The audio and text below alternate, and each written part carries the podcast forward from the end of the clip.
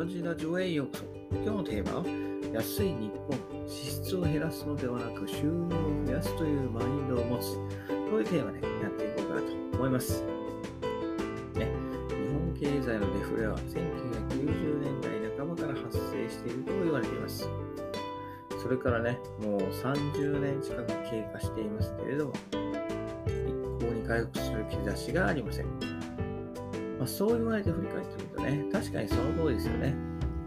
我々学生、我々が学生時代に買えたものがそのまま今も同じ値段で買うことができますね。はい。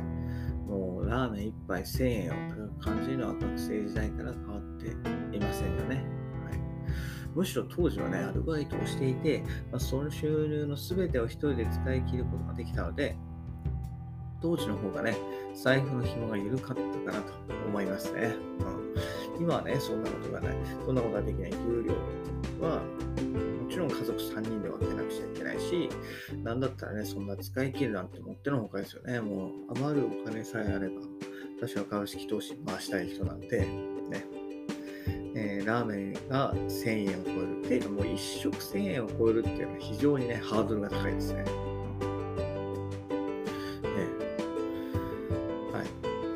ぱりね、その発想のやっぱ根底にはね、私の収入はいくらだっていうね、自分の中で決め聞けてるのが原因だと思うんですよ。はい。前もって決められた収入しかなければ、それを使ってやりくりするのが当たり前になってしまいますと。まあ、ただ本当にそれどうだ、どうかっていうとこなんですよね。うん。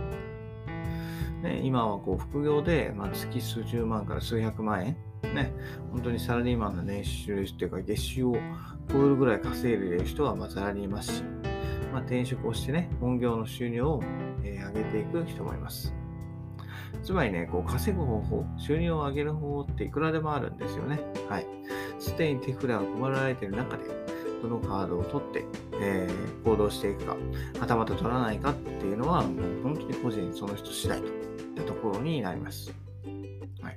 まあ私もね、えー、なんだかんだ偉いこと言って、偉そうなこと言ってますけど、まあ、そのマインド、はい、それに、そのカードが配られているということに気がついたら、本当につい最近でね、えー、10年以上かかってしまいました。ね。えー、副業じゃなくて残業で収入を増やすんじゃなくて、自分のビジネスで稼いでいく。そして、できるならば本業を伸ばしていくっていうのが、理想かな。今後のトレンドになるかなというふうに思います。はい。えー、もう10年経ってね、私もかなり遅くはなりましたけれども、えー、少しずつね、続いていこうかなといったところで軌道修正をかけております。はい。もうね、個人的にはもう節約ね、し尽くしたんですよ。はい。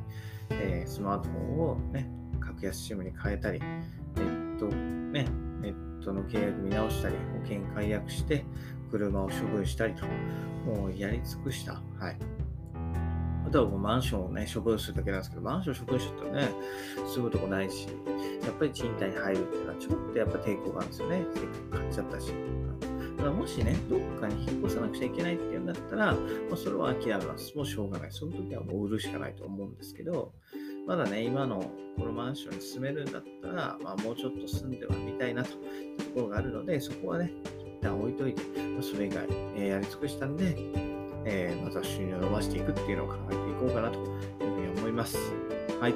というところでね、今日は安い日本、支出を減らすのではなく、収入を増やすというマインドを持つというテーマでお話しさせていただきました。それではまた明日。バイバイ。Have a nice day!